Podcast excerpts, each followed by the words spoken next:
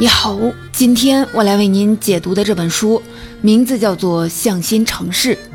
世界城市发展是否有普遍的规律呢？关于这个问题，这本书给出了一个观察视角，就是书名里的“向心城市”。所谓“向心城市”，指的就是随着经济的发展，人口会向城市集中，而且是向大城市集中，向大城市的中心区集中。本书认为，这是目前世界城市发展呈现出的普遍规律。这本书的作者是上海交通大学特聘教授、长江学者陆明。他在2016年出版过一本著作，叫《大国大城》，引起了很大的反响，并获得了多个奖项。之前呢，我也给您解读过这本书。在那本书里，作者讲到了很多有关国家和区域发展的道理。比如最主要的区域经济发展会在集聚中走向平衡，而近些年作者的团队在城市研究方面又有了新的进展，也在城乡发展方面做了很多的调研。他们发现，大国大城中讨论的其中的一些话题还可以阐释的更加深入细致，特别是关于城市发展的部分。所以啊，就有了这本《向心城市》。之前何帆老师曾经评价说，陆明教授的研究有两个特点。一是用大量的数据说话，二是刨根问底，寻找底层逻辑。这本《向心城市》也非常鲜明地体现了这两个特点。作者在阐述向心城市发展趋势的时候，不仅摆出了详实的、有说服力的数据来支撑观点，还进一步探寻了向心城市发展趋势形成背后的原因，还有这些趋势会给城市发展带来什么影响。在这个过程当中，作者还讲到了很多跟城市发展相关的问题，比如说中国城市化率的上升空间还有多大？发达国家存在逆城市化的趋势吗？人口向大城市、向城市中心集聚，会不会加剧地区间收入的差距呢？拥堵、污染等等城市病，是不是人太多引起的呢？对于这些问题，作者提出了很多看似反常识的观点。具体的，我们会在后面的解读当中进行呈现。接下来的解读我会分成两个部分，在第一部分，我们展开一起来说说书里重点讲的三条向心城市发展规律，也就是随着经济的发展，人口会从农村聚集到城市，从小城市聚集到大城市，从城市外围聚集到中心城区。我们先看一看这些趋势在数据上是怎么呈现的，然后再探寻一下这些趋势出现的原因。在第二部分当中，我们一起来说说这些向心城市的发展趋势会对城市生活有什么影响。重点从活力、宜居和和谐这三个方面来讲述。下面我们一起进入第一部分。首先来说，第一条最基本的向心城市规律，就是随着经济的发展，人口向城市集中，呈现在数据上就是经济发展水平越高，城市化率就越高。这条规律即使不看数据，大家也应该都能感受得到。我们都知道，城市化率就是指一个国家城市人口的比重。这里要注意，城市人口不仅是居住地点在城市，而且这些人口的职业是以制造业或者是服务业为主，而不是从事农业的。作者说，从数据上看，不管是在同一时间点上把不同经济发展的国家放在一起比较，还是单独看一个国家在不同时间点上的情况，都能发现城市化率会随着经济发展水平的提高而提高。具体到中国来看，这条规律同样在发挥作用。从一九四九年到二零二一年，中国城市化率从百分之十左右一路上扬，二零二一年达到了接近百分之六十五的水平。但随着城市化率的提升，近些年也有一些声音认为，中国城镇化的动力在逐步的消退。作者并不认同这一观点，因为首先目前。发达国家的城市化率普遍达到了百分之八十以上，甚至是百分之九十。相比而言，我们国家的城市化率还有很大的上升空间。而且啊，如果做一个跨国比较的话，就会发现中国的城市化率比全世界处在相近发展水平的国家和地区低了大约十个百分点。另外啊，二零二零年第七次人口普查数据出来后，学者们就发现，中国的城市化率和流动人口的数量都高于之前研究推算的数据。也就是说，城镇化提升的速度和潜力都比预期当中要高。所以啊，综合多种因素，作者认为，中国城镇化的动力依然强劲，中国的城市化率会向发达国家所达到的百分之八十，甚至是百分之九十的水平逐渐的靠近。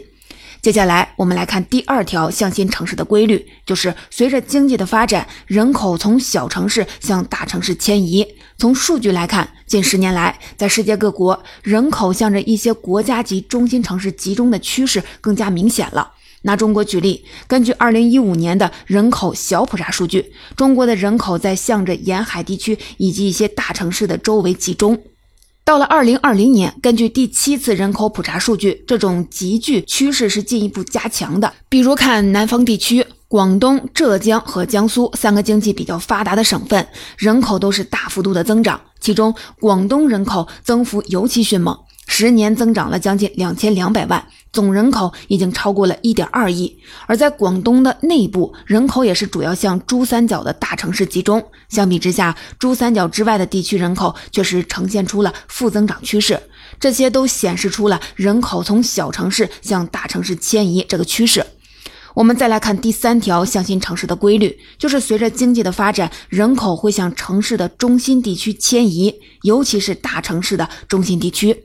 这条规律目前在很多发展中国家表现得很明显，不会受到太多的质疑。但是在发达国家也同样成立嘛？相信很多人都听过一种说法，在很多发达国家的大城市出现了逆城市化的现象，也就是大城市中心区的很多人都搬到了郊区，中心区人口是在下降的。真的是这样吗？我们还是来看实际的数据。美国纽约的曼哈顿是纽约的中心地区，从数据来看。曼哈顿的人口在上世纪确实有过一段时期是下降的，从1950年的一百九十六万左右下降到1980年的一百四十三万左右。但是啊，这个现象在二十世纪八十年代中后期就已经逆转了。从1980年到2017年，曼哈顿区的人数一直在持续上升，2017年已经回升到了一百六十六万。并且这个趋势还在持续，伦敦也走过类似的历程。伦敦的内城区域在经历了二十世纪六十到八十年代短暂的人口下降之后，从九十年代开始一直在稳步上升。仅仅是从一九九一年到二零一一年这二十年间，就从两百三十四万上升到了三百二十三万。作者说，不光是发达国家的大城市，在一些发展中国家的大城市也出现了这种中心城区人口短暂下降之后又持续升高的趋势。比如在中国的上海，从两千年到二零一零年，市中心大部分地方呈现出了人口密度大幅度下降的态势。但是在二零一零到二零一九年这十年间，这种趋势发生了逆转，人口再次呈现出向中心集聚的态势。上海内环线以内的很多地区人口密度增长幅度都很大。总体来看呢，不管是发达国家还是发展中国家，大趋势都是人口向大城市的中心地区集聚。只有个别地区的个别时期出现了短暂的逆流。这里啊，我们先把这种现象客观的呈现出来，而它为什么会出现，我们后面啊会再做解释。要注意的是，这三大向心城市的规律都不是独立存在的，我们需要把它们串联起来，寻找这背后的原因。下面我们就一起来看看书里给出的研究观点。首先，最基本的，作者认为城市在本质上是方便人和人见面的地方，而随着经济发展水平的提升，人们对于跟别人见面的需求也在逐步提升。因为一方面，一般来说，随着一个地方经济发展水平的提升，在它的产业结构里，服务业的比重会上升，会有越来越多的人从事服务业。而相比于农业、制造业来说，服务业更需要人与人之间密切的交流协作。另一个方面，随着经济发展水平的提升，人们收入水平的提升，大家会自然的想要更多样化、更便捷的服务，想要更好的消费体验。这些在很大程度上也需要人与人见面。即使是一个喜欢宅在家里、不爱交际的人，他在家里的正常生活也需要靠快递员、外卖员来到家门口才能维持下去。现在我们讲一个地方偏远，经常会用到一个说法，就是连外卖都点不了。这其实也在反映出人与人之间见面的方便程度，已经在无形当中刻入了我们的生活要求。那么，随着人们见面需求的逐步提升，那些更能满足这样的需求的地方，自然也就更加能够吸引人口的聚集。在所有的城市当中，那些大一些的城市，因为人口规模大，可以发展和容纳比小城市更多、更好和更多样化的服务，也能提供更多服务类的岗位。这就解释了为什么经济发展水平越高的国家，城市化率越高，而且人口逐步向大城市集中。即便在已经进入发达状态的国家，这种趋势仍然没有停下脚步。另外啊，如果说城市能够更加方便人们见面，那么市中心就是在城市里最方便人们见面的地方。道理啊也很简单，如果我们把城市看作一个圆形，那么圆心的位置就是综合来看，距离其他各个地方都比较近的位置，也就是最方便人们见面的地方。可能很多人都有这种经历，就是跟同一个城市里住的比较分散的几个好友聚会，选择的地点最后通常是市中心，因为这样对谁呀都不会太远。那么，既然市中心是城市里最方便人们见面的地方，市场配置的资源的结果就是市中心的地价往往最贵，而愿意出这个价钱的，就是那些最需要跟他人见面的行业或者是个人。这就是为什么我们经常会在城市里看到一种圈层式的结构，最市中心的行业是最需要与人见面的，比如说金融业，还有一些大型的商业街和商业中心。另外，有一些有公共服务性质的设施，比如说博物馆、音乐厅、图书馆，也往往放在了靠近市中心的位置，好让尽量多的市民使用。从中心往外走一点，通常是一些科技型的企业，还有教育企业，这些行业相对来说也比较需要面对面的交流。再往城市的外围走，会有越来越多的能看到的就是制造业。把制造业放在城市的外围，部分是因为避免污染、降低租金的成本，也有很大的一个原因就是制造业不像服务业那样需要通过跟人打交道来完成生产。这也解释了为什么会出现我们刚才提到的一种现象，就是一些发达城市的历史上曾经有段时期，市中心人口出现了短暂的下降。这往往发生在这个城市工业化发展迅速的时期。这个时候，城市的制造业发达，大量就业岗位在城市的郊区。另外啊，郊区房价低，环境好，当时汽车也普及了，所以就会有一些居民从市中心搬迁到了郊区。而随着工业化高峰期过去，进入服务业主导经济发展的时代，大多的服务业的岗位都聚集在了市中心，人口也就随之回流了。这是作者对于向心城市现象的第一个解读视角，就是城市本质上是方便人和人见面的地方。第二个解读的视角，用一句老话来说，就是人往高处走，水往低处流。这个道理很朴素，就是在市场经济中，人们会主动的住最适宜自己发展和生活的地方流动，会从低收入的地方流动到高收入的地方，就是用脚投票。而这些年，平均来说，城市相比于农村，大城市相比于小城市，城市中心相比于城市郊区，都有更多发展和创收的机会，也就吸引了更多的人口聚集。这个逻辑很自然，不用多说。不过，对于这种现象，很多人会有一个担心，就是这样会不会导致农村跟城市、小城市跟大城市、郊区跟市中心收入差距越来越大呢？作者认为不会。他说：“人们不断的涌入高收入地区的过程，会推动不同地方的收入走向平衡。就好比，如果放开了水闸，让水自由流动的话，水闸两边的水面就会逐渐的平齐。比如拿农村和城市来说，虽然人口和经济持续的向城市集聚，但是农村人口的减少会带来人均耕地面积和人均产出的增长，所以在人均 GDP 的意义上，城乡间的差距会逐渐的缩小。”同样的小城市的经济总量增长不如大城市快，但在人口流动的作用下，留在小城市的人也会拥有更多的发展机会和创收的空间。总之啊，作者认为市场的力量会引导经济在集聚中走向平衡。这里的平衡指的是在人均的意义上，城乡间和地区间生产力变得大致相当。这也是在《大国大城》那本书里，作者主要论述的一个观点。刚才我们说了向心城市的三个规律，也就是随着经济的发展，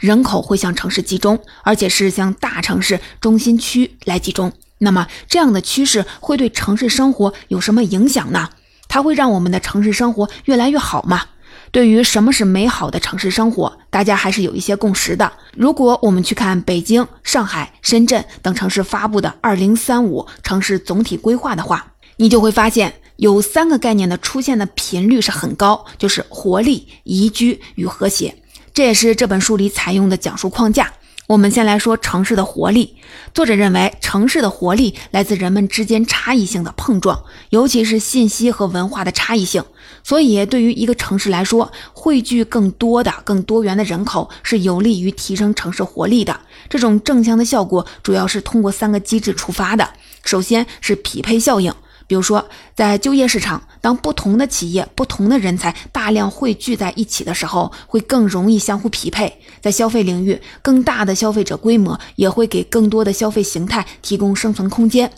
作者住在上海，他说有一次，他家里的九零后的孩子跟他说，上海有一个小型的影展。作者问是什么电影展，孩子说了一个波兰导演的名字。作者说，虽然他自己也算一个老文艺青年了，对很多领域的电影都有了了解，但是这个导演真没听过，他拍过的电影也都没听过。作者同时也感慨，即使是这样一个非常小众的导演的电影，在上海这样的大城市，也可以单独的举办电影节。这就是消费者汇聚所孕育的消费活力，即使是很小众的消费形态，也能匹配到足够的消费人群来支撑运营。还有有研究用大众点评网的数据来测评各个城市的菜品的多样性，发现城市人口数量每增加百分之一，菜品种类会增加百分之零点六左右；城市的流动人口比重每上升一个百分点，菜品种类会增加百分之二点三左右。的确啊，大多网红的菜品、新奇单品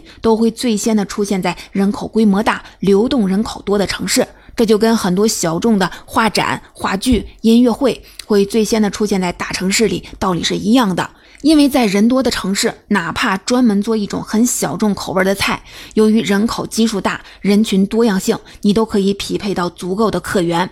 刚才说的是匹配效应。还有一个是学习效应，当更多的人汇聚在一起，他们相互之间产生的交流、学习会更多。比如说，在一些大型企业汇聚了来自全国各地的优秀人才，这些人在工作场所相互交流，甚至下班之后一起喝杯咖啡，都是相互学习的过程。而且啊，在人口汇聚的地方，人们会接触到更多元的业务、更丰富的锻炼机会，这些都有助于释放人才活力。比如说，作者说他有一个一线城市工作的医生朋友，曾经考虑过是不是要换工作去中小城市，但是后来考虑再三，还是放弃了。因为在一线城市的大医院，有来自全国的病人，能加快经验的积累，而且啊，他在全国顶尖的科室，周围的同事都非常的优秀，可以相互切磋。他动手术的时候，周围配合的护士团队一个眼神过去就知道需要什么配合。作者说，这个医生的例子其实也可以举一反三，用来理解为什么在一些教育、文化、设计、咨询等现代服务业，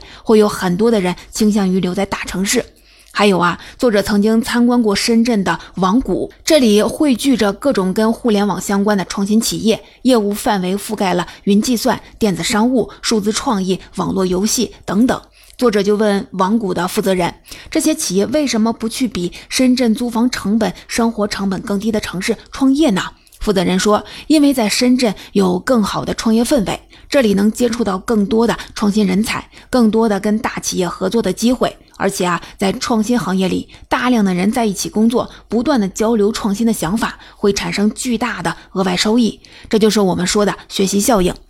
再来说第三个能够通过人口汇聚支撑城市活力的机制是分享效应。比如，还是我们刚才提到的网谷，里面有一栋楼。是用旧厂房改造的联合办公场所，很多初创的小微企业在这里迈开了第一步。这里的办公设备是共享的，会议室也是共享的。创业团队不需要独立的办公间，只需要租几个办公位就可以开展业务，大大的节省了创业成本。而对园区来说，同样的办公空间增加共享的比重，就能集聚更多的小微企业和人才。办公场所的利用效率和产出也获得了大幅提高，一些智能办公的新产品还在这里得到了最初的应用。像这种联合办公加小微企业创业园的模式，正在很多城市里兴起。比如说，在北京，这样联合办公的模式，让小微企业也能在中关村附近的豪华地段来办公了。在西安，联合办公的模式也成了吸引小微企业进驻的一种手段。所以说，总结来说，在城市当中，人口的汇聚能够触发匹配效应、学习效应和分享效应，从而增加城市的活力。说完了活力，我们再来说说宜居。提起大城市的宜居程度，人们经常会抱怨的一点就是交通的拥堵。对于这个问题，有一种流行的观点是，大城市人多，所以造成了交通拥堵。但是啊，从实际数据来看，事情似乎并没有这么简单。比如说，根据高德地图发布的2022年第二季度中国主要城市交通分析报告，在出行高峰路段拥堵程度排名前十的城市里有青岛、西安、兰州、大连，但他们的人口规模并不在前列。而大家印象当中人山人海的北上广却没有排进拥堵程度前十名，这也在一定程度上表明，拥堵并不一定和大城市的人口规模有很强的关系。另外啊，书中给出的研究结果显示，城市第二三产业的就业人口规模每增加一倍，通勤时间仅会增加百分之十左右。通勤时间的增长的幅度远远小于人口规模的增长幅度。而且啊，这项研究在中国和美国都得出了相似的结果。在聚焦单个城市来看，也会发现一些有趣的现象。比如说，在二零一六年高德地图发布的中国一百个主要城市的拥堵指数里面，济南是排名第一的。这在很大程度上是因为济南的城市形态是东西长、南北短的狭长结构，但缺少东西向的地铁，没有足够数量的快速路来承载人流车流。市中心又有趵突泉、千佛山、大明湖等等景点，截断了交通。这些因素造成了济南交通拥堵比较严重。但是啊，经过几年的治理，还有轨道交通建设，济南的交通的拥堵状况有了明显的改善。到了二零二一年、二零二二年，我们在百度地图、高德地图发布的拥堵城市的榜单前十里，都已经找不到济南的身影了。综合起来，作者认为交通拥堵更多是治理问题，而不是人口集聚带来的问题。另外啊，书里还提到了一个观点，就是在治理得当的情况下，人口密度的增加其实反而是有助于缓解城市交通拥堵的。一个重要的原因就是有一些公共交通设施人员疏导措施，只有在人口密度大的地方，利用效率才是高的，这也是规模经济的一种体现。比如说，一个很明显的现象，就是在人口多的城市中心，人们出行会更多的用公交、地铁；而在人口低密度的郊区，不仅公共交通设施少，连共享单车可能都稀缺，因为共享单车的提供也要依赖足够的人口密度才能盈利。除了公共交通之外，其他一些有利于缓解拥堵的设施，也只有建在人口密度高的区域才是划算的。比如说，在香港的核心区，楼宇之间有大量空中和地下的通道，能在出行高峰期有效的疏解人流，让地面的交通更通畅。还有啊，杭州通过安装智能摄像头收集交通数据，用城市大脑对这些数据进行分析，也有助于治理拥堵。另外，当城市人口密度比较高时，居民从家到周边生活服务的距离也就比较短，就减少了很多坐车出行的需要，这也有助于减轻交通负担。像很多城市提出要建立十五分钟生活圈，让居民步行十五分钟就可以享受到衣食住行、文教体卫等等基本服务。这如果是在人口密度低的城市，就很难做到了。作者的团队做过一项涵盖全球大概一百个大城市的研究，发现，在这些城市里，如果给定城市的总人口，那么人口密度高的城市拥堵程度反而是低的。这种现象在人口超过一千万的超大城市表现的尤其明显。刚才说的就是根据作者的研究，交通拥堵更多是治理问题，而不是人口集聚带来的问题。而且啊，在治理得当的情况下，人口密度的增加其实反而是有助于缓解城市交通拥堵的。除了交通问题，书里还展现了作者近年来对于城市环境污染问题的研究，结论也是类似的。环境污染跟城市的人口规模扩大并没有直接的关系，环境污染更多的是一个治理问题，而不是人口集聚带来的。在人口向城市不断集中的过程当中，城市服务业迅速发展。技术不断的创新，这些其实是能够帮助城市提升治理水平，让城市变得更清洁的。作者说，在书中展现这些研究，是为了说明影响城市宜居程度的各种城市病，比如说拥堵、污染等等，从来就是存在的。这些城市病很容易被归因于人多，其实啊，两者的相关性并不大。相反，人口汇聚带来的好处却往往被我们忽视掉了。说完了城市的活力宜居，我们再来看和谐。人口的汇聚的确会给城市带来多样性，带来规模的经济效应，但是啊，也会带来不同人之间、不同利益体之间更多的摩擦。而要让城市生活更加和谐，就要尽可能的统筹人们在偏好上的差异，让更多的人感受到生活的美好。可以看到，这是一个很复杂的、需要多方配合才能完成的任务。书中也从市场、政府和社会三个层面给出了建议。首先，可以发挥市场的作用，让价格来指导资源调配。举一个简单化的例子，比如一个街区有大量的商铺空置，而住宅价格又非常贵，就说明这个地区的商铺供给过多，而住宅供给过少，也就意味着需要调整用地的结构了。像这样，就是让市场机制发挥作用。但市场不是万能的，政府能支持建设公共交通设施，提供公共服务，对排污行为征收污染税。出资鼓励技术研发活动，为市民搭建更畅通的发声渠道。另外啊，也要发挥社区的作用，重视社区治理。比如说，一些城市在逐步的建立社区规划师制度，社区规划师在处理一些社区公共项目的时候，会在事前做好方案设计图，采纳居民需求，在项目进行过程当中做好各方的协调，事后开展评议会，评估项目开展的优缺点，总结经验。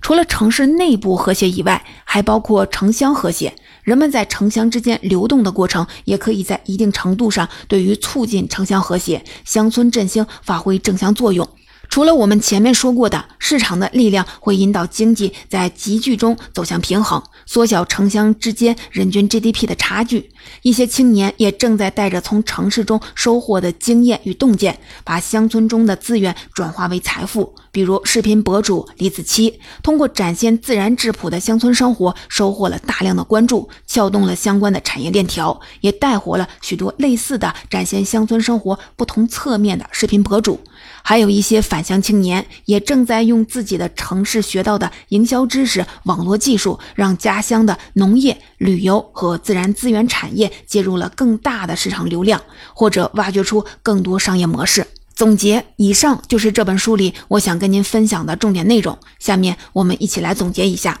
书名里的向心城市，指的就是随着经济的发展，人口会向城市集中，而且是向大城市集中，向大城市的中心区集中。本书认为，这是目前世界城市发展呈现出的普遍规律。